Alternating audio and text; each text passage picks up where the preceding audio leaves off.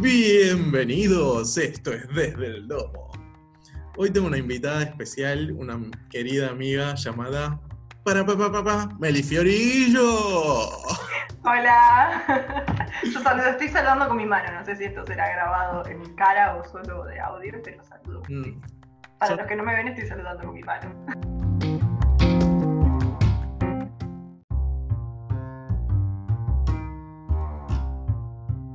Bueno, básicamente lo que nosotros vamos a hacer hoy es hablar de las relaciones tóxicas. En un primer momento, con Meli tuvimos arduas charlas organizacionales sobre qué íbamos a decir, cómo lo íbamos a decir.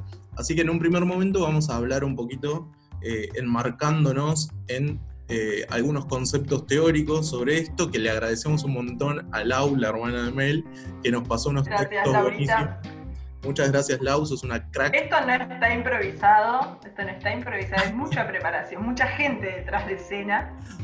Hay una producción, hay investigadores, producción, esto tiene plata encima, Sí, queridos. sí, sí. Aparte nos pasó textos como de último, de, de lo último, de lo último, de lo último, fue increíble. De una, de una capacitación que en el momento en que yo recibí el link se estaba dando la clase online. En ese momento, imagínense. Terrible. Muy bueno, Increíble, que muchas gracias.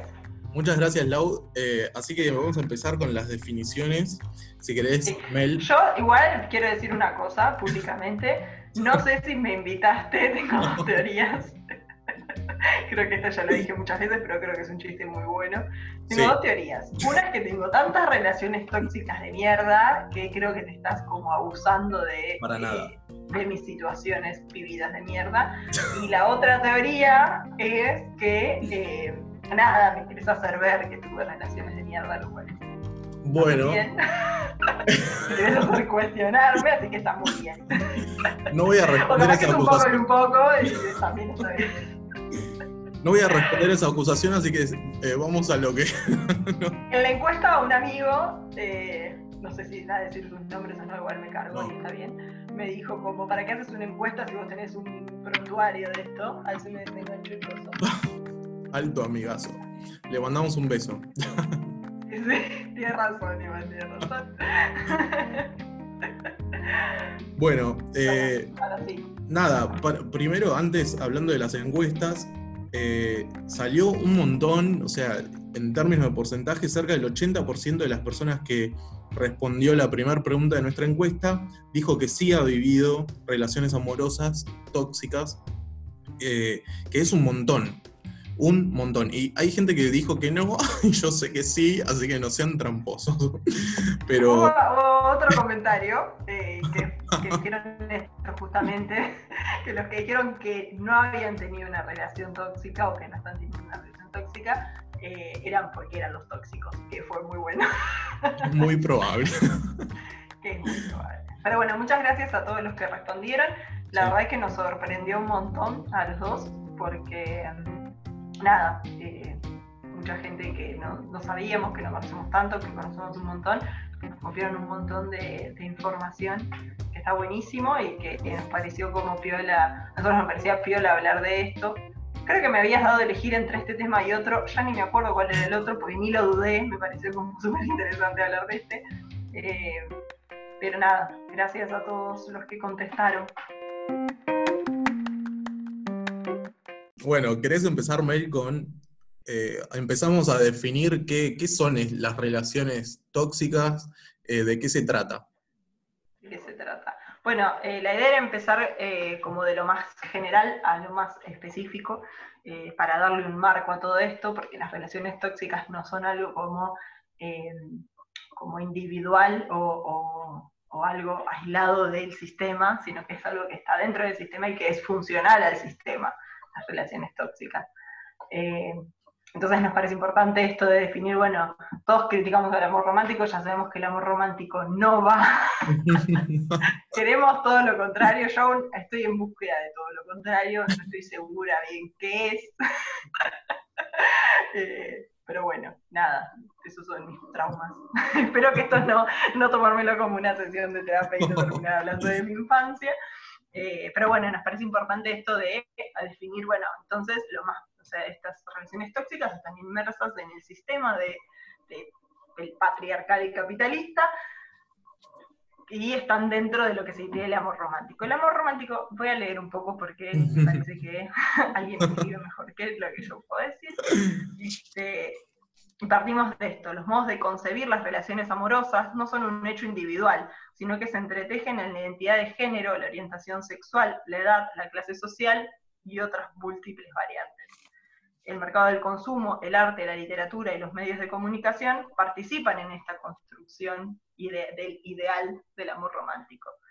Eh, los modos de concebir que tenemos y de transitar las relaciones en pareja se encuentran ligados a modelos y concepciones culturales. Nosotros por ahí naturalizamos eh, los modelos que tenemos en nuestra familia, pero no solo estamos aislados, inversos de nuestra familia, sino que veníamos hablando de que después está, no sé, pasamos por instituciones, pasamos por un montón de, espacios que nos van como, como dando otras miradas y otras experiencias. Eh, y por último, esto que decía, que el amor romántico es impulsado y sostenido por procesos de socialización de género, desde eh, una mirada patriarcal y capitalista, y obviamente desde un lado heterosexual, cisgénero. Tal cual. Tal cual. Eh, otras definiciones que, nos va dando la, teoría es que el amor romántico es impulsado y sostenido por los procesos eh, de socialización de género.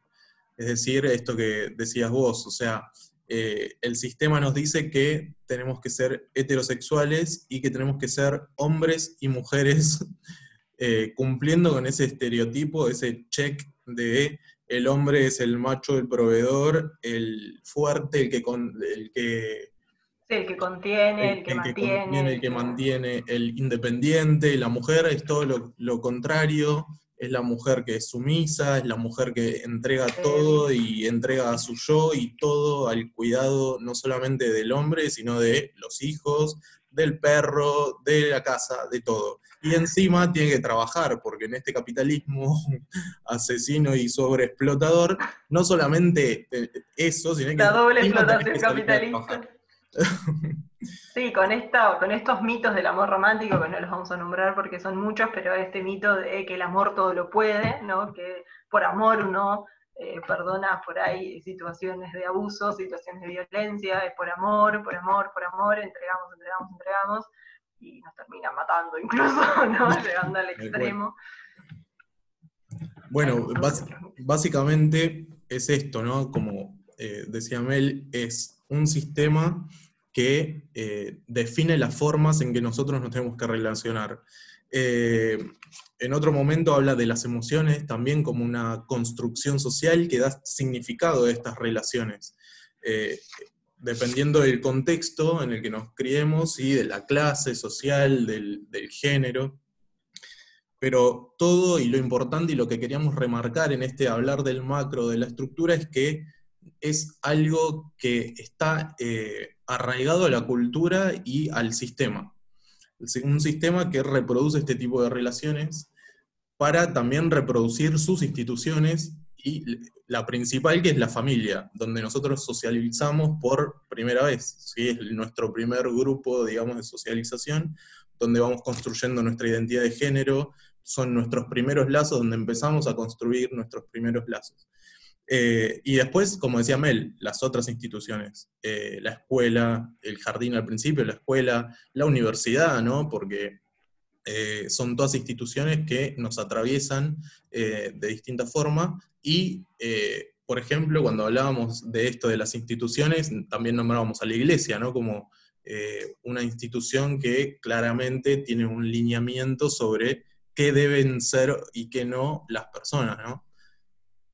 De ser y eh, hacer, ¿no? ¿Eh? ¿Cómo? Ser y hacer. Sí, tal cual. Y, cómo influye también eh, los predicamentos ¿no? de, la, religión y de, la, de la iglesia y de las iglesias, ¿no? Porque no solamente la católica apostólica romana, no todas. ¿Cómo influye eso también las relaciones, en las relaciones íntimas? Eh, es todo un tema, un tema increíble. nos parece esto, que eh, puede suceder de que, no sé, por ejemplo, dos hermanos que nazcan en la misma familia, uno naturaliza lo que sucede dentro de sus familias y no es que porque lo que sucede en tu familia vos lo vas a seguir reproduciendo, no sé, tus papás tienen un vínculo tóxico, eh, vos vas a seguir reproduciendo eso con tus parejas cuando seas grande, sino que al, por suerte al pasar por varias instituciones y, espacios, ¿no? No hace falta como ir a la escuela, sino, eh, qué sé yo, los espacios donde uno va transitando en la vida eh, hacen de que puedas o no o sea, o, que eso sea más, más fuerte o que te lo puedas empezar a cuestionar y a replantear. Entonces puede ser que dos hermanos que se críen en un mismo lugar, en un mismo contexto, en una misma familia, en un mismo todo, eh, por los espacios y por la personalidad de, cada uno, puede ser que siga reproduciendo esa situación o no. Tampoco todas las familias son violentas, que es muy eh, esto, no hay que, no es un hecho individualizado y aislado, ¿no? Pero digamos, de que es como bastante común, lamentablemente. Sí, tal cual, porque aparte eh, este tipo de relaciones, ¿no? de, dominación, eh, se da en todos los ámbitos, en todos los ámbitos y generalmente en la sociedad, la sociedad te enseña, si no es en tu casa, es en otro tipo de ámbito, es en la escuela, es en la, no sé, en una clase en la que alguien te enseña que tenés que pisarle la cabeza a otra persona para ganar, no sé, son muchos ámbitos. en la escuela dos compañeros me golpearon porque yo opiné diferente a ellos por un, chismerío de, una cosa que sucedió, eh, y ellos siguieron en clase y a mí me sacaron afuera, y porque mi tía siempre estaba donde tenía que estar, yo estaba llorando sola en el patio porque a mí me sacaron, nadie me dio pelota y me habían golpeado compañera. Eh, y pasó mi tía y me contuvo mi tía en esa situación de pedo que hacía la escuela, ¿no? pero, pero se sigue reproduciendo mucho, que, eh, que, bueno, algo habrá hecho que te pegaron y sí, opiné diferente. claro, es, es total, es, son esos tipos de relaciones los que se reproducen continuamente. En todos los ámbitos. Y nosotros nos vamos a focalizar y yendo a lo más, a lo más particular o a lo más micro en las relaciones persona a persona o relaciones amorosas, ¿no? Entre dos personas. Pero se da en todos los ámbitos. Eso es algo que, queríamos marcar y que, o sea, como que queríamos remarcarlo porque es algo, no es algo que se da solamente en la intimidad de, la, de una relación amorosa. No solamente es violencia física, sino eh, lo, general y lo que sucede siempre son muchas otras violencias que generan este vínculo tóxico.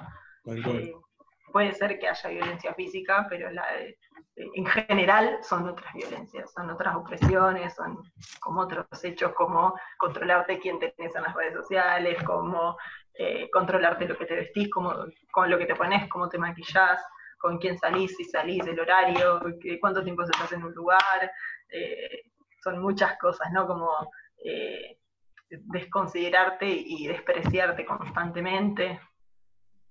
A mí me las hicieron todas, por ejemplo. Bueno, claro, hablando, de eso. y en, los, en las encuestas que hicimos también salía mucho eso. Exacto, hablando de eso, los resultados fueron como muy contundentes en relación a lo que es el control. Y quien ha vivido una experiencia amorosa tóxica, eh, lo, ha, experimentado, o sea, salió mucho esto del control y, de la invasión de la, de la, intimidad, ya sea desde revisarles el celular, eh, esperarlos afuera del trabajo o ir a buscarlos o perseguirlos. De hecho, eh, nos han comentado que los han perseguido para ver dónde estaban. O sea, es tal eh, la necesidad de controlar cada aspecto y este es uno de los indicios de, control y de los comportamientos de control dentro de lo que es el, amor romántico, digamos. Eh, y estas cosas no es que suceden como así, de una, que conoces a alguien eh, y empieza a tener como estas actitudes de mierda, sino que es algo que surge medio como de progresivamente y paulatinamente y, por ahí dejas pasar una cosita porque, bueno, te haces la distraída o te haces el distraído o realmente te das, cuenta y no le das importancia y ahí le das como pie a una cosita más y a una cosita más y a una cosita más y de buenas a primeras te das cuenta que estás en otro país totalmente y te quieres matar. bueno, ayer cuando lo hablábamos, eh, resurgía esto porque qué sé yo, hablando de nuestras relaciones, ¿no? En mi última relación, yo no, sé si fue a la semana o, al mes de haberme puesto de, novio.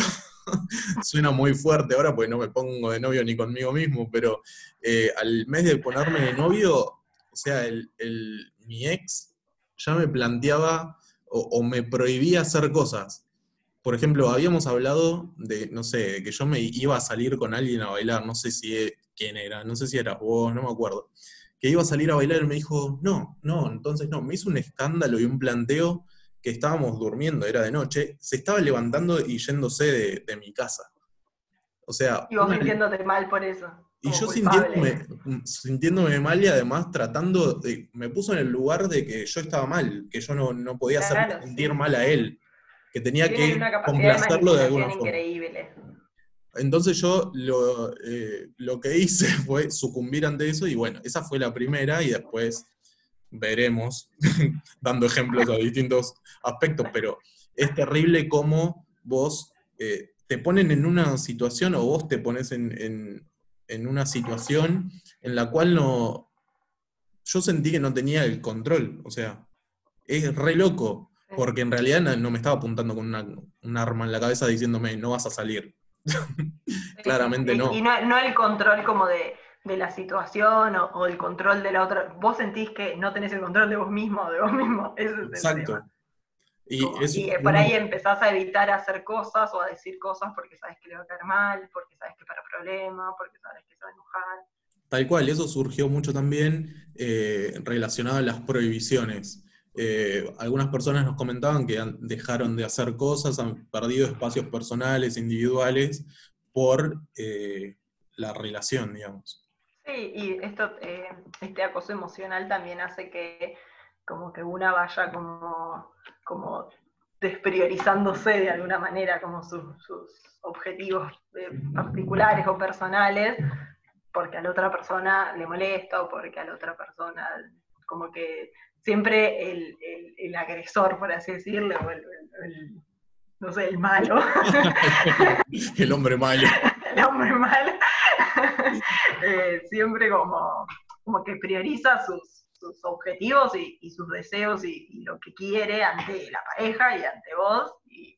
Y, vos es como que terminas como adoptando esa situación, como que termina siendo una... Eh, como algo que, que es así, digamos. Sí, es como, es como muy loco, porque bueno, en mi caso duró cuatro meses, por ejemplo, y yo en, un punto no, no te veía a vos, y si te veía, estaba con mi ex, y no veía a mi familia, no veía a mis amigos, ya casi ni salía, y es, un, es, re, es re loco que en tan poco tiempo haya pasado por todo eso, ¿entendés? Es como muy heavy. Pero bueno, son... Hay relaciones que son estoy desenchufando todo el tiempo el. ¿Me escuchás? Estoy desenchufando. Voy a dejar de jugar con el. Sí, por favor, jugá con otra cosa que me vas a cagar el Voy a contar algo de paréntesis. El otro día en el supermercado me, me apuntaron con un arma para tomarme la fuente y yo subí las manos. no me roben, no me roben. Muy fuerte. Para, para descontracturar esta situación. Eh, sí, sí, sí. A mí, por ejemplo, eh, tenía la fiesta de fin, como que siempre, eh, para, no sé cómo contar esto, pero como que no siempre es como algo directo, ¿no? Porque si fuera directo y serás como brusco, uno es como para, siempre es como que tienen una capacidad que para mí es increíble. Si pusieran entonces esa capacidad en otras cosas, no sé. Eh, pero siempre te hacen sentir en falta y siempre van como medio por, por, por decote, porque en vez de decir, tenés una cara como estás como sufriendo. Estoy muy concentrado. Y yo no estoy sabiendo decir cómo es esto que quiere decir, como que, por ejemplo, voy a hacer un ejemplo que me parece que es más fácil para mí. Eh, yo tenía una pareja que siempre que yo tenía que salir o que me juntaba con mis amigas de 18 años, que, que hacía cosas de una persona relajada de 18 años, eh, siempre que yo quería hacer algo que él no estaba incluido en los planes, eh, le dolía la cabeza, se sentía mal, estaba triste por algo, estaba como muchas cosas, entonces yo terminaba no haciéndolo, medio como por decisión propia, pero una cosa es que uno haga eso una vez, dos veces, siempre tienes un problema que es algo, ¿no? Como te cuesta verlo en el momento, pero o por ahí me iba igual, pero me quedaba con el teléfono todo el tiempo hablando con él porque estaba preocupado, porque me sentía mal, entonces como que siempre lo hacen como, tienen una capacidad increíble para hacerte sentir como responsable y culpable de, sus sentimientos y de que están mal. Tal cual, acá también veo lo que hablábamos antes, esto de, no sé si lo dijimos igual, pero bueno, lo digo ahora, si no lo dijimos. Lo dijimos muchas veces, capaz. ¿no? esto de los, de los opuestos complementarios dentro de lo que es el, modelo del amor romántico. O sea, tenés, la media naranja. Tenés dos situaciones, o sea, tenés la persona que por ahí te está manipulando de cierta forma y tenés a la otra persona que eh, en cierta forma cae dentro de lo que es eh, esa situación de, manipulación y bueno, terminás no haciendo cosas porque estás en esa dinámica y la vas reproduciendo porque no te das cuenta en ese momento, qué sé yo. O sea, bueno, a mí con respecto a eso me pasa algo, que lo digo para que lo pensemos todos juntos, porque eh, realmente es algo que me cuestiona un montón en cuanto a esto, porque yo digo, yo tuve tres, llegué a contar relaciones tóxicas, eh, como la siempre, eh, por ejemplo, los celos, podemos hablar del mito de los celos, no somos, ya lo sabemos, ¿no? Hay una luz para mí. Em, pero bueno, eh, pienso esto, en estas relaciones tóxicas por ahí, a los 18 años realmente no me daba cuenta de que eso era así. Hoy por hoy lo pienso en la distancia, con el diario del lunes, que es todo más fácil, y es mm. como, bueno, sí, obviamente una relación tóxica, era un bajón, la pasé como el culo, eh, muchas cosas.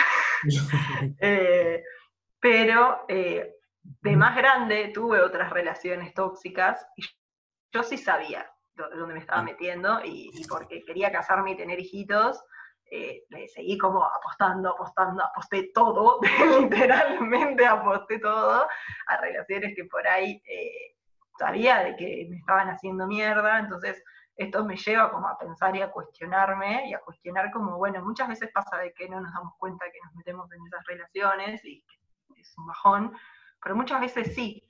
Entonces es como, ¿por qué hacemos esto, no? Eh, va, yo no sé, me lo cuestiono un montón porque digo, está bien, yo era la víctima en esas situaciones, pero un poco como, como que, que soy masoquista, que me, no sé, eh, porque yo me daba cuenta.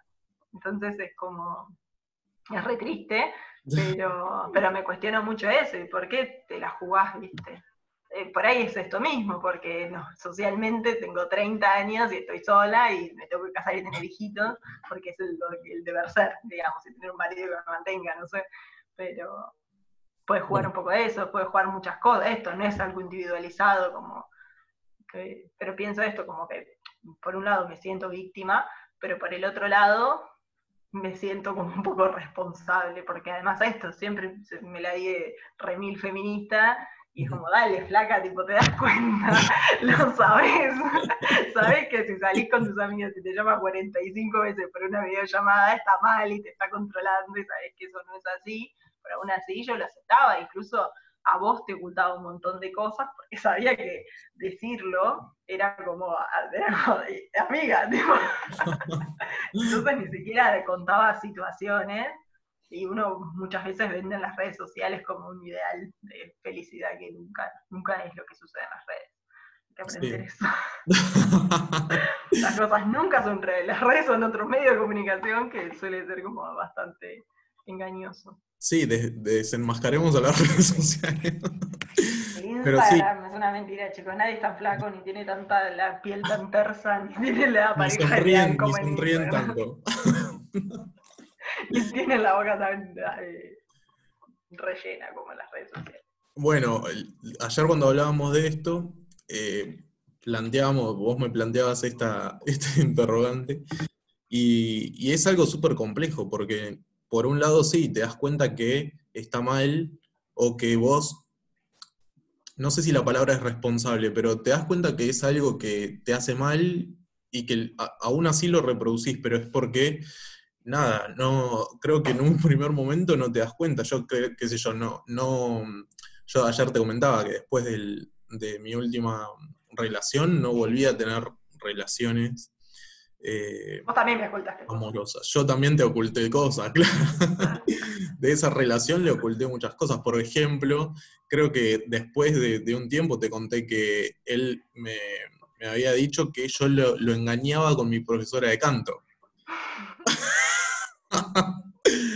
Dani, te amo, te mando un beso. Sí. Pero no te cogería. Dani tenía un perfume. acá? Dani tenía, sí, se puede. Dani tenía un perfume tan, tan rico, tan potente que cuando yo la abrazaba y la saludaba y me despedía, me quedaba impregnado. Y cuando volví un día, me sintió el olor y me dijo, vos me estás engañando, porque no le había atendido las, una de las 11 llamadas que me había hecho. Claro, no es terrible. Eh, terrible. Y todas esas cosas no se las conté ni a Meli, ni a nadie. a mí me contó todo esto el día que lo dejó porque yo voy a contarla, yo voy a sacar los, los Voy a contar la verdad. Lo dejo. Volvió, porque el chabón como que prometió ahí un amor que iba a cambiar todo. Volvió, sí, volviste, y yo me hice la rata, gracias a lo que sea, yo estudiaba a muy pocas cuadras de donde vos trabajabas, y yo me hice la rata a la facultad y cuando vos, y cuando vos saliste del trabajo nos encontramos y fuimos a merendar. Y ahí me contaste todas estas cosas y lo volviste a dejar. Con una torre de waffles. medio. sí, no. Eh, fue, complicado, pero nada, fue, fue súper intenso y con lo que hablábamos antes, o sea, es, uno no se da cuenta en el momento. Es, yo sabía de o sea, vos eh, habías, este, creo que fue justo cuando vos estabas terminando una relación así heavy o, ya había pasado un tiempo largo, me parece. Y no, acuerdo, pues. no solo vos, otras, otras amigas, y no es que yo no sabía, lo venía viendo en, la carrera, en trabajo social, estábamos haciendo, estaba haciendo un curso extra y encima estaba haciendo un, seminario que era violencia familiar, o sea, es como, había muchas cosas que eran cosas que yo veía, pero no te das cuenta, es increíblemente, no, no sabría ni cómo explicarlo como, como que a mí me pasó, en, por lo menos en la última, que yo me estaba dando cuenta, siempre me di cuenta, pero como que no quería aceptarlo, como que esto de pensar de que, bueno, va a cambiar, bueno, es ahora, después voy a poder como manejar un poco más la situación yo, bueno, es ahora, pero después, pero más adelante, más adelante, nunca, más adelante no existe. De hecho, la Organización Mundial de la Salud dice que mujeres que, habla de las mujeres porque son eh, que son más, más, eh, fuertemente víctimas de la violencia en las relaciones tóxicas. Eh, pero como que después te vas a convivir y las cosas empeoran siempre, nunca es para bien, mm. nunca mejora la cosa. Lamento informar a quien hoy está actualmente en una relación tóxica, las, las cosas no mejoran. no cambia, es como una situación muy cíclica, tiene como, una, como un episodio como de violencia, de maltrato, y después eh, pide perdón, o vos pedís perdón, porque a veces pedís, vos perdón, pedís vos perdón, después hace algo como para compensarlo, hay como un momento como de calma, y después se vuelve a mandar otra, y se vuelve a mandar otra, estas cosas son como...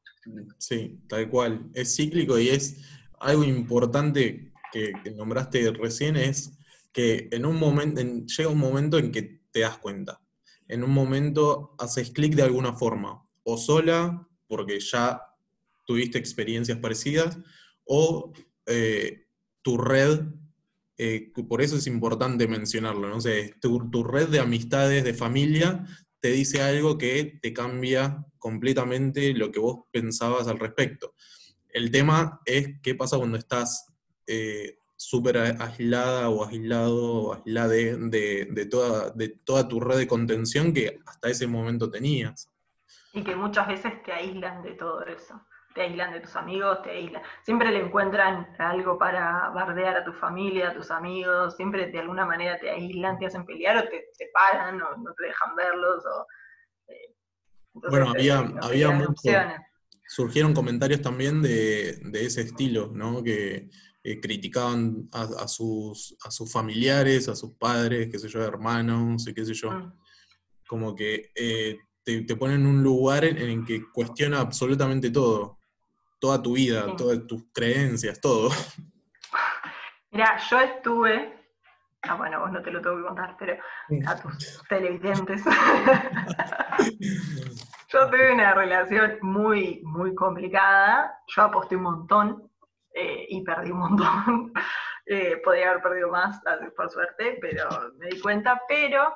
Eh, nada, yo pienso mucho en eso, siempre, siempre pienso y estoy súper agradecida porque yo pude salir como de esa situación, porque tengo una red muy zarpada que parece que canchereo, pero en realidad es que me enorgullece un montón porque esto, mis amigos, mi familia, mis compañeros de equipo, eh, mis compañeros de trabajo, como todo el mundo, nunca nadie me cuestiona, bueno, has hecho algo, bueno, pobre, es así, es un poco bruto.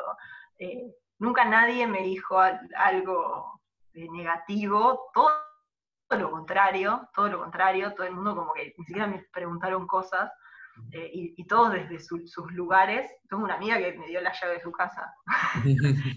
cada una desde su lugar eh, me ayudó como pudo y desde donde pudo. Y eso es re importante. Y yo en ese momento, hoy en día también, pero en ese momento estaba muy triste y lloraba por muchas cosas. Y una de las cosas por las que lloraba mucho y me angustiaba era porque pensaba eso, de que yo si no fuera por la red que tenía, seguramente hubiera seguido estando en esa relación, porque no me quedaba otra opción. Pero eso, nada, no, sé, la, pobreza extrema, qué sé yo, porque yo no tenía casa, yo no tenía obra social, yo no tenía trabajo, yo no tenía absolutamente nada, nada, nada, de nada tenía. Entonces es como, de hecho, él mismo me lo dijo después, que, que, era, que no entendía cómo yo prefería estar en nada, sin nada, no tenía ni mis cosas, que estando allá con él. En realidad no, sí tenía un montón. Tengo esta red que es muy zarpada y que es más un beso a todos mis conocidos. No. Bravo. No es pero sí es, tal cual eso. Hay varios, viste, eh, varios comentarios de, la gente que nos contó sus historias que eh, situaciones muy heavy, con situaciones de abuso sexual, abuso psicológico y, físico, que nada, gracias a su red, una amiga que vio que andaban medios raros o, lo que sea, se dieron cuenta y activaron. Una palabra, lo que sea, eh, es lo que te hace cambiar y te hace clic. Eh, pero bueno, es nada, remarcar eso, es súper importante eh, hablarlo y también poder hablarlo, poder decirlo, ¿no? Poder buscar a alguien que, sientas que, te va a escuchar y que, que te pueda ayudar.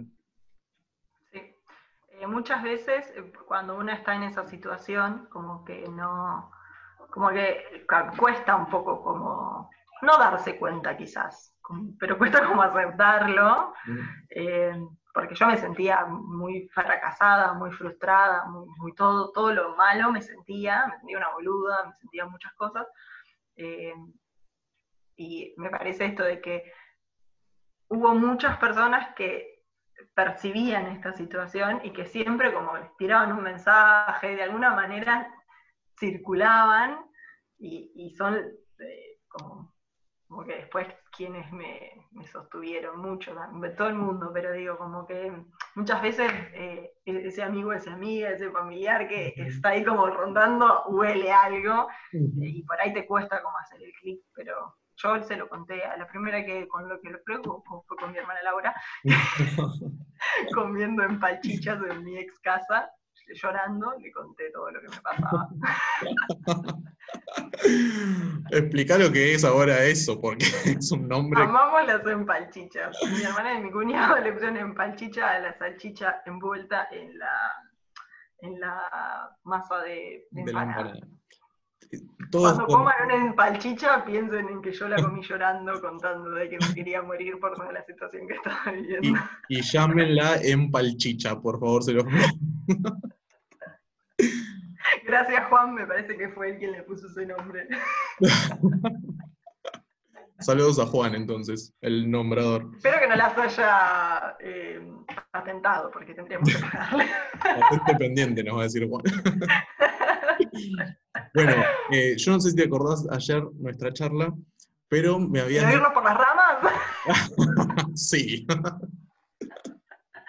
No sé, ya deberíamos ir cortando, pero no importa. Vamos a. Vamos, 20, vamos 33 minutos según. ¿33 minutos? Muy bien. Bueno, yo quería eh, compartir un poco más de lo que nos llegó.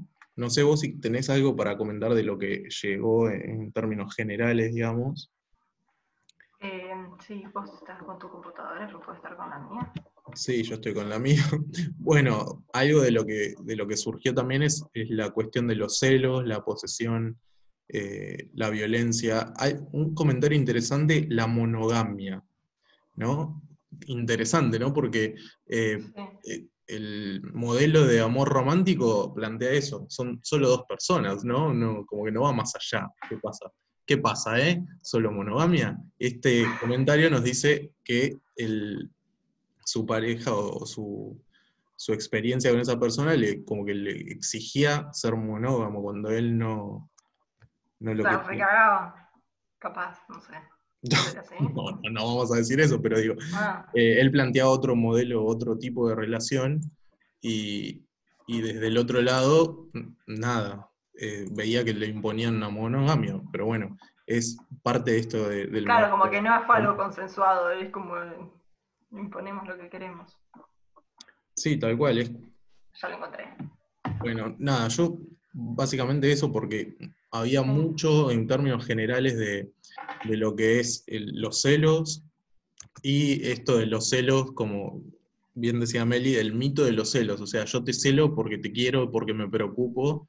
Eh, terrible, pero surgió mucho, surgió mucho también el tema de la manipulación y de las mentiras. Eh, sí, y el no poder ser como una misma o uno mismo en esas relaciones, a mí me surgió un montón también es mm. muy zarpado. A mí me pasaba que, eh, no quiero que sea como todo en mis experiencias, pero eh, me pasó en todas que era como que yo tenía que ser otra, como que me exigían eso, como bueno, no sé, tipo, cambiame, qué sé yo, porque soy así, me conociste así, tipo, pero como que me exigían, tipo, ay, no digas malas palabras, o ay, bueno, qué sé yo, no tipo, eh, que no entrene, a mí me encanta entrenar y que me cuestionen que no entrene, que no estudio, que esas cosas. Es, que eh, no entendiste nada, no entendiste nada, el modelo de femenidad no entrena, querida. Sí. El amor romántico no, te quedas en tu casa lavando los platos. Bueno, malas críticas, malos tratos también surgió mucho. Sí, sí, surgió un montón. Pero bueno. Esto de revisar las redes sociales también. Sí, el celular. Eh, surgió mucho también el tema de, la violencia. Más allá de, los indicios de control y qué sé yo, también mucha, mucha violencia física, psicológica, esto de, enojarse porque algo no, no, va o, no, sale como, como él quiere o como ella quiere y eh, agredir, ¿no? De forma verbal o, nada, o, con amenazas de muerte incluso. Eh, a mí me pasó mucho. Eh, estoy pensando. Me parece que con dos relaciones tóxicas, obviamente, de cuando, cuando nos separamos, esto de que me voy a matar, me voy a matar, eso es como, tipo, del manual del tóxico, esa es una máxima que generalmente está en la ruptura. Es un montón, boludo. ¿Qué hace cuando te dicen eso? No te queda otra, básicamente. Eh, yo soy media. Yo pienso esto, pero esto es algo como muy personal, como me parece que cada uno lo vivencia desde sus. Eh, desde, eh, no sé cómo, desde su personalidad. el texto, uno de los textos que leímos, que yo me lo por acá, que la, que habla de que las cuestiones por las cuales se toleran estas cosas muchas veces es por culpa, por vergüenza, por miedo, eh, por creer que por amor, ¿viste? uno tiene que bancar esas cosas. Eh, y a mí me, no sé si lo puedo decir libremente porque va a venir cualquiera a manipularme desde ahí, para mí desde la culpa y desde la vergüenza me manejas como querés, pero jamás tengo miedo, yo no tengo miedo. Entonces esas cosas es como, obviamente me quedo como pensando y preocupada, pero es como, bueno, papu, si vos te querés matar, claramente no, es mi responsabilidad, te quedás mal, te quedás mal, pero pero sabes que si una persona se suicida, no, claramente no es por una, es porque está loco. Porque, no, no porque está loco, porque queda mal, es porque, no sé, tiene por ahí otros conflictos que resolver, pero nunca es que no, se matan por vos. Sí, tal cual, o sea, la, clave ahí es hacerte responsable. Claro, pero a veces por miedo, o incluso pienso yo que por ahí cuando hay hijos de por medio, calculo que el miedo es mucho más grosso yo solo siempre tuve que cuidarme a mí misma, tuve que cuidar a alguien más. Pero bueno, a mí en esas situaciones me pasó eso, no, me daba miedo, bueno, qué sé yo, sí, me iba como un poco cagada, pero no. Sí, no Aparte es como, eh, ¿qué haces? Es como decir, bueno, está bien, no, no me voy porque si no te suicidas. ¿Y qué? ¿Cómo sostener eso? No, no, lo veo como algo como viable. No. No, que además... entiendo, pero bueno, entiendo que hay mucha gente que le debe pasar. Sí, yo creo que es como... Es una forma de, manipular también. No creo que lo a hacer. La mayoría no creo que lo haga, pero digo... O, sí, no, no hay que ver cada caso, pero es muy de la, de la manipulación eso. Obvio, pero sí. Es, es como que...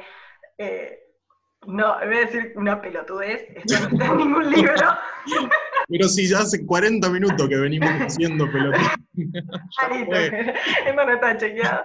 Pero es como que para mí hay como unas máximas que te tiran, que todos te, te, de alguna manera más o menos, te tiran como el, me voy a morir, sos una hija de puta. Una vuelta a mí me dijeron, me, yo quise como cortar ese vínculo, no era una relación amorosa. Mm era un vínculo, nos veíamos, no sé cómo.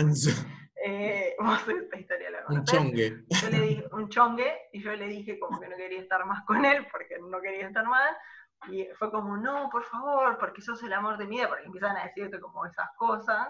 Eh, a mí me han hasta dicho de que cuando quise cortar, no esta persona, pero cuando quise cortar un vínculo me han dicho como, yo no, pero para yo como estuve mi primera vez, y como... ¿Qué quieres que le haga?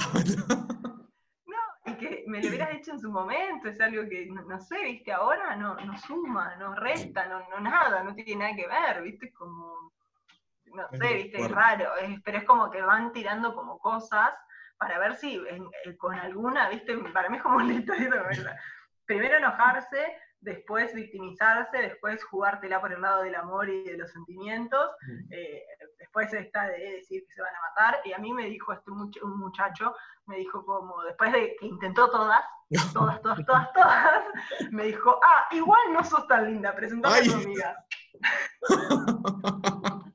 me acuerdo de esa historia, el no sos tan linda, yo usé mucho esa frase. Igual no sos tan linda, me dijo. Para mí fue increíble, yo me reí y fue como, bueno, mejor para vos, así te Muy fuerte. Pero eh, esa no, esa no es muy normal. No.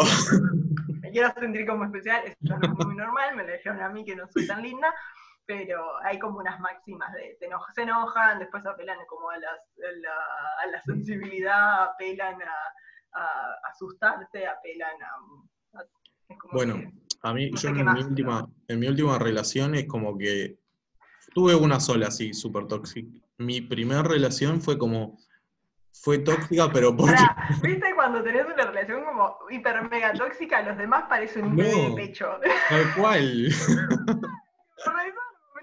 un Era un pecho. no, pero bueno, pensándolas al pasado del tiempo, detectás, viste, ciertas cosas que obviamente son súper tóxicas, pero nada, yo quiero hablar de la más tóxica, no de la última. O sea, yo. De la top 1. Llegó un momento que, nada, sentí eh, y pensé que no, sabía con quién estaba porque en un momento de ira, cuando eh, él descubrió algo que no debía, revisó mi teléfono. Eh, Pará, yo voy a hacer un paréntesis. El que busca encuentra. El que busca encuentra. Sí, pero esto tiene, Una, esto tiene una explicación. Eh, encuentra, pero no encuentra algo. Eh, encuentra porque quiere encontrar. Entonces vos te escribís con tu maestra de canto y encima tenés olor a tu maestra de canto, no, sí, pero... linkean cualquier cosa con cualquier cosa. O sea, no es que, encuentra que encuentra que lo cagaste. Encuentra lo que quiere encontrar porque eh, tienen una cabeza con una imaginación increíble. Sí, igual deberían enmarcar la historia porque esto fue, yo me fui de viaje, me fui de viaje con amigas. me fui de viaje con amigas y él... Yo te tejí una bufanda muy linda. Vos me tejiste una bufanda preciosa y hasta ahí, punto final, sigo con la anécdota. lo voy a contar, ¿querés que lo cuente? Lo cuento. Sí. bueno. A mí vale, porque a mí me rompiste el corazón con eso. que lo sepan todos, es una mala persona. Me está manipulando, me está... no, esto no es manipulación. bueno, cuestión que yo estaba en esta relación ya hacía un par de meses y tenía un viaje planeado hacía un año prácticamente, y él, no quería, él quería que cancele el viaje. No quería que me vaya de viaje porque me decía que yo iba a salir y que iba a bailar y me iba a alcoholizar. Obviamente que lo iba a hacer. Claro. Pero nada, él a toda costa quería que lo cancele, bueno, me fui igual, estando allá pasaron cosas, conocí a alguien, regalé la bufanda que me hizo Melina. que alguien me diga que eso no es eh, malo. Estaba, estaba, ebrio, estaba sensible, vulnerable. En un ataque de. quisimos empezar a vender esas bufandas y no pasó. Sí, vendimos una. bueno, cuestión que nada, después de todo eso, en un momento nosotros, pasaron cosas, él llamando lo mismo que me hacía con la clase de canto, 11 llamadas, llamada a mis amigas, mensaje a todas mis amigas que están conmigo. Cuando vuelvo del viaje, eh, yo hablé obviamente con mis amigas, le conté todo esto, las chicas me dijeron, pero además de cagarme a pedo, de cagarme a pedo por ausentarme, no decirle nada a ellas y, que él las, las, acose con mensajes, eh, me dijeron, amigo, date cuenta. y nada, cuando, llegué, cuando llegué corté y en el momento de cortar, yo le dije, bueno, esta es la última, fue como la última noche, y él se quedó a dormir, me revisó el celular, encontró lo que no tenía que encontrar, pero venía por, ya venía, desde que yo me, antes de que yo me fuera, venía maquinando que yo lo iba a cagar. Y bueno, sucedió finalmente. ¿Lo pedís? Hacelo con justificativo. es que muchas veces pasa eso, muy bueno. Y, pero tantas ganas, tenés que te cague, bueno, listo, te cago así por lo menos me echas la pelota con justificativo. Como, bueno, me siento mal por algo que hice, ¿no? Para mí no es tan así, igual es como un proceso. no lo practiquen en su casa. Pero... no, pero fue como un proceso, o sea, fue el proceso de alejarme de él, literal, físicamente, irme a otra ciudad, que mis amigas me hablen, conocer a alguien que era totalmente diferente a él.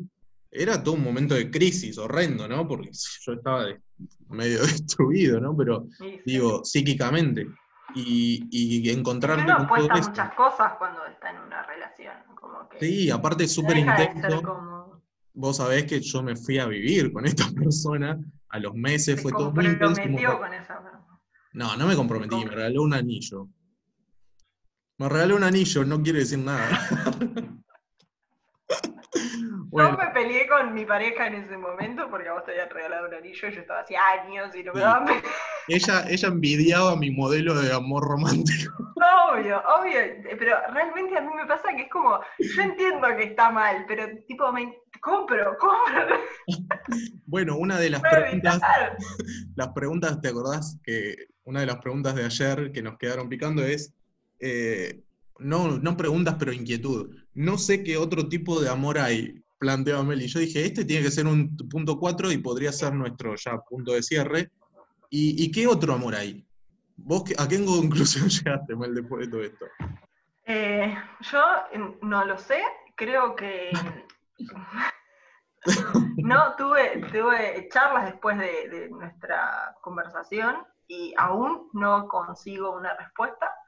Eh, nadie me sabe dar una respuesta que me conforme, pero a mí me pasa esto, yo se lo voy a contar a todo el mundo lo que me pasa. Eh, yo pienso que está mal el amor romántico, obviamente, entiendo por qué está mal, entiendo que es como re violento, entiendo como todo lo que está mal y, me parece bárbaro de como destruyamos el amor romántico.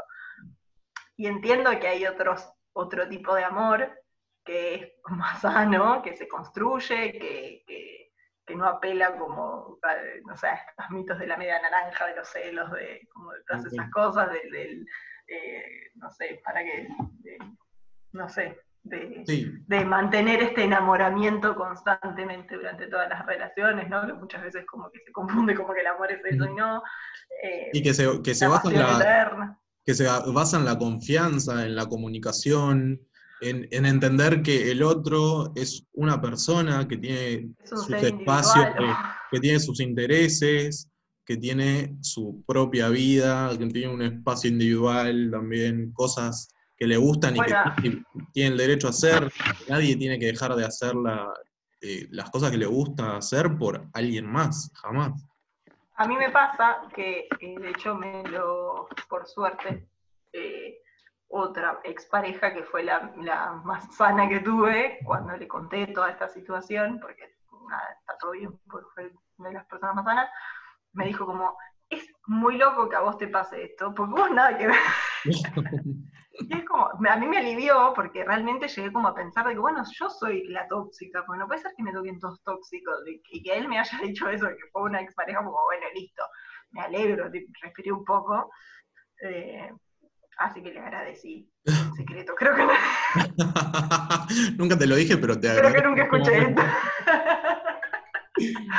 eh, porque realmente me, me llegué a cuestionar como, bueno, soy yo el problema, porque no es que, bueno, te puede tocar uno, pero si seguís como metiéndola siempre en lugares iguales, digo, dale, amigo, no aprendiste nada o sos vos, no, sé, yo quiero pensar que no soy yo, eh, la única vez que le revisé el mensaje a este chico que le agradezco, le dije como, estoy sintiéndome muy mal, ay, perdón,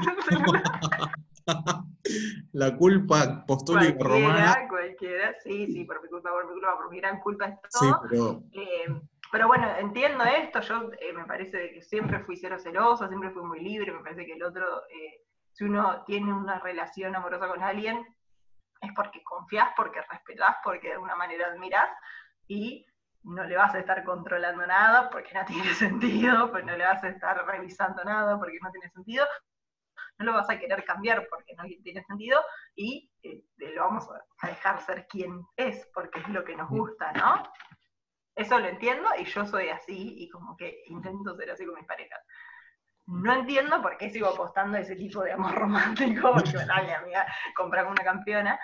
Eh, pero me pasa esto, como que bueno, ahora con todo esto que nos venimos cuestionando, que a mí me parece esto, bueno, no tendremos la verdad, no, sabemos un chorongo de esto, yo sé menos que nadie, pero me parece que está bueno porque nos ayuda a nosotros y por ahí ayuda a otros a cuestionarse y a replantearse las decisiones que uno toma y con quién uno está, porque hay muchas personas que nos respondieron, de hecho, en la encuesta, eh, son personas que aún hoy están en relaciones tóxicas, que es muy difícil de salir a veces, no, hay que sentirse mal, mm. el, primer paso es como medio como darse cuenta. Eh, y después apoyarse un montón en, la red, eso es como súper importante. Eh, pero bueno, volviendo a No, sí, eh, pienso eso, como bueno, yo entiendo que está mal, no es lo que quiero, realmente no busco eso, pero entonces, ¿cuál es el otro amor? ¿Qué es lo que es? Porque está bien, el amor no romántico es lo que queremos, pero ¿cuál es como la definición o el concepto de ese amor? amor libre, pero el amor libre es otra cosa, como, no, no sé, ¿eh? digo, no, de la casa de mi mamá, no sé. Digo, digo, como el tigre ese, digo. ¿Cuál es? no, ¿Cuál es? En un primer momento, una pregunta a la vez, Melina, por favor, te que todo, que... todo, es una misma pregunta compuesta. Yo creo que en un primer, en un primer momento es que uno empiece a cuestionarse las formas en que se relaciona con las otras personas ya es un primer paso, me parece. Obviamente que no tenemos las respuestas, creo que cada una, cada uno, cada una tiene un proceso de construcción de, aprendizaje de esas, de esas formas de relacionarse diferente.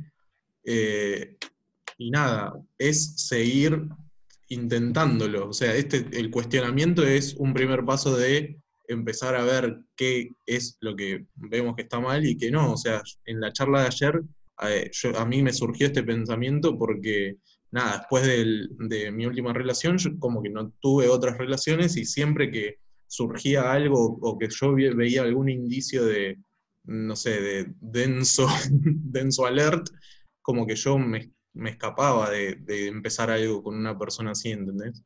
Es como, como que yo en, este momento estoy en otro proceso, en otro momento de mi proceso de construcción en cuanto a cómo me relaciono, eh, poniendo en cuestión esas formas de relacionarme con las personas. Entonces, eh, creo que no voy a tener las mismas relaciones que, tuve hace 10 años. Eh, claramente eso no va a pasar y cada vez que pienso en, mis relaciones pasadas digo, mm, cuando tengo pensamientos de volvería, y no, no volvería porque estoy en otro momento, digamos. Yo siempre fui igual y fui como bastante como respetuosa con mis parejas, creo. Eh, no sé qué dirán, pero eh, yo pienso esto, al margen. Me parece que, así como existe Tinder, Happen y todas esas aplicaciones, debería como hacer como una fusión con LinkedIn y que, la, y que vos conozcas a alguien que tenga como un prontuario y que tengas el número de teléfono de la sex o de los ex. Eh, porque así uno, como porque a mí yo te, doy referencias, vos elegís, pero yo necesito esas referencias. Ahorraría mucho tiempo. Es, es eh, mucha exposición de la vida privada, pero bueno, es una buena propuesta. Bueno, pero yo no tengo, a mí no tengo nada que ocultar y no me molestaría que mis exnovios de, excepto los tóxicos, den su opinión de mi persona. Pero eh, nada, eso es un chiste. Pero igualmente lo pienso. Eh, bueno, nada, eh, como concluyendo un poco, porque creo que ya se nos está yendo la mano. Pero no, perdón, quería decir esto, como que yo siempre pensé que podía como instalar como mi, mi, modelo de relación en las relaciones que tuve, más en las tóxicas, porque decía como, bueno, eres así, pero yo soy exactamente todo lo opuesto puedo como yo, así como él me, hizo cambiar a mí un montón de cosas, porque yo no? Bueno, no tienen una capacidad increíble, no funciona eso. No, es que claramente no, tenemos que esperar que nadie cambie nada. no, no, bueno, pero era como un vínculo, yo propongo un vínculo un poco más sano, pero nunca me pasó de que funcione esa propuesta, todo lo contrario. Y, no, es complicadísimo. A mí, no, ya te digo, en tres años es como que no encontré, siempre veo algún indicio también, puede ser que esté mal de la cabeza yo, ¿no? que ya esté sobre, sobreestimulado con boludeces y exagere eh, acciones y comportamientos, pero no sé, es una cuestión de, no sé, es lo que yo lo sostengo, te digo. Después de la charla de ayer lo sostengo. Es el, el momento. Ah, muy bien el momento del proceso de deconstrucción de cada uno. Y me parece que poder hablarlo, a, mí me ayudó un montón la charla de ayer, por ejemplo, a visibilizarlo y a, ponerlo en palabra. Yo hablarlo con vos me hizo súper bien a poder darme cuenta que estoy en un momento totalmente diferente al que estaba hace 10 años. Seguro. Gracias, Mel. Bueno, pero también, es algo que se construye esto, ¿no? Eh, también me parece que está bueno esto, porque es como que eh, yo soy una persona que busca novio. yo también, yo también. ¿eh? Pero, es como, bueno, también hay que, así como, bueno, no al amor romántico, descubramos cuál es el otro. Si alguien lo sabe, por favor, pasa el número de teléfono que me lo Es que nadie lo va a saber, o sea. Bueno, no sé, que defina. yo necesito concepto, necesito que cada cosa encaje en un lugar y que se, haga algo organizado. Eh, así que necesito un concepto de lo opuesto al amor romántico. Eh, llamémoslo de alguna manera, tampa, no llamémoslo de alguna manera. Eh, amor, amor. Pero también me parece que es como que es lo sano, que por ahí es mi parte insana o tóxica, de que esto, yo busco novio, por ahí ya no, creo que aprendí un poco la lección, pero yo siempre como que busqué una pareja. Y por ahí el tema es ese, bueno, no hay que presionarse, está bien no tener pareja, está bien estar solo, está bien eh, eh, es lindo tener una pareja, pero es una mierda si la pareja es una mierda también, ¿eh? Y eso, si vos te separás y sentís como eh, que pesás menos, ¿no? una sensación de liviandad, es porque algo realmente estaba muy mal ahí. Si no, no sentís esa liviandad. Entonces, eh, me parece esto como, bueno, no, hay que dejar de buscar novio y que encaje en el modelo. Igualmente, viste que siempre te preguntan, ¿y el novio? Y como que es muy difícil en esta sociedad. Pero como que, bueno, hay que, habría que dejar como de buscar pareja y dejar de, de- de pretender de casarse, tener hijitos y todas esas cosas que esperan de nosotros. O sí, o, o sí buscarlo y tenerlo, pero eh, relacionándonos de otra forma. Buscar dentro de uno, ir modificando esas concepciones y todas esas estructuras que nos imponen y buscar la forma. Yo creo que lo vamos a encontrar algún día, Mel. O, terminamos casados. Nosotros.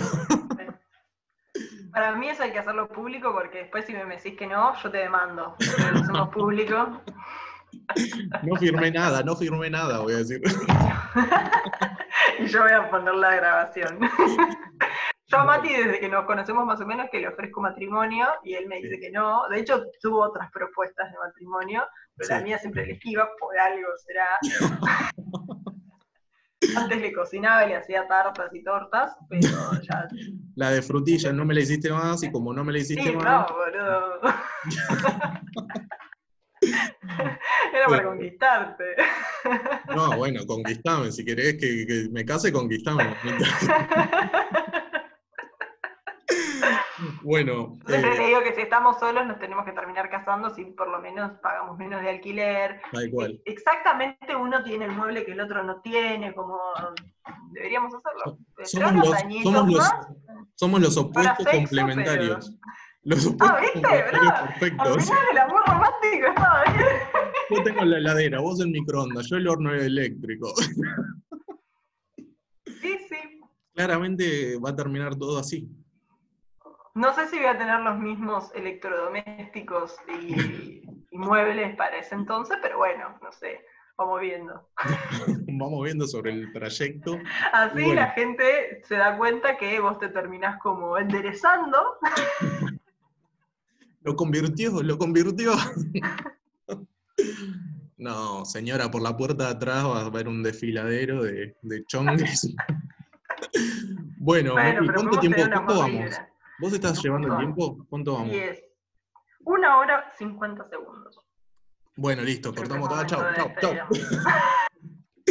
No, creo Si que, llegaron hasta este momento, creo que fueron, díganme el concepto de amor no romántico. Eh, pero básicamente yo quería concluir con que, nada, eh, dejar en, en claro que no somos expertos en nada, vivimos en relaciones como muchas otras personas, relaciones de mierda y como muchas otras personas, que me parece que hablarlo, como a mí me sirvió hablarlo con Mel ayer, eh, a cualquier persona le va a servir hablar y poder, eh, poder contar todo, todo lo que siente en un momento. O sea, siempre hablar de nuestros sentimientos nos va a hacer bien, nos va a liberar un montón de esa carga horrenda que es vivir situaciones de, de este estilo. Y sincerarse también como con uno mismo, ¿no? Porque a veces nos cuesta como criticarnos y, y cuestionarnos. Y me parece que es como, como nada importante, además de poder, poder hablarlo. Ser como ma- esto, más allá de que uno es víctima en esas relaciones, también está bueno como eh, hacerse un poco como tomar, volver a tomar el control de tu propia vida, básicamente, y, y registrar todas estas cosas. Sí, tal cual. Un primer paso es poder, nada, poder decirlo y buscar apoyo porque en esas situaciones, o como decíamos al principio, hay de distinta intensidad porque claramente no todas las relaciones son iguales, no todos estamos atravesados por las mismas vivencias, entonces hay ciertas, eh, de todo esto que vimos, hay ciertas, eh, ciertos indicios, ciertas formas de, de relación, ciertos comportamientos que no se dan igual en todas las relaciones, pero bueno, un primer paso es poder sacarse esa carga de encima y eh, encontrar un- un- una otra persona que, que te ayude a poco a salir. Así que nada, eh, les agradecemos a todos los que compartieron sus historias, muchas gracias. Muy Espero- importante. Sí, muy importante y, les agradecemos mucho. Espero que esto les sirva, que se hayan reído un poquito dentro de todo. Yo la pasé muy bien, me encantó la previa, la organización, la del día anterior, todo. Así que nada. Gracias por invitarme, me gustó muchísimo. My heart. La pasé muy bien en, todo momento. Claramente vamos a hacer más episodios hablando de... Terminé más, con más dudas que certezas, pero la pasé muy bien. Bueno, vamos a hacer una parte 2. No, no resolvimos nada, en definitiva. Criticábamos, rompemos, rompemos, no resolvimos nada, pero no importa. No importa, hacemos una parte 2. Bueno, les agradezco mucho y nada, nos vemos en el próximo episodio desde el domo. Adiós.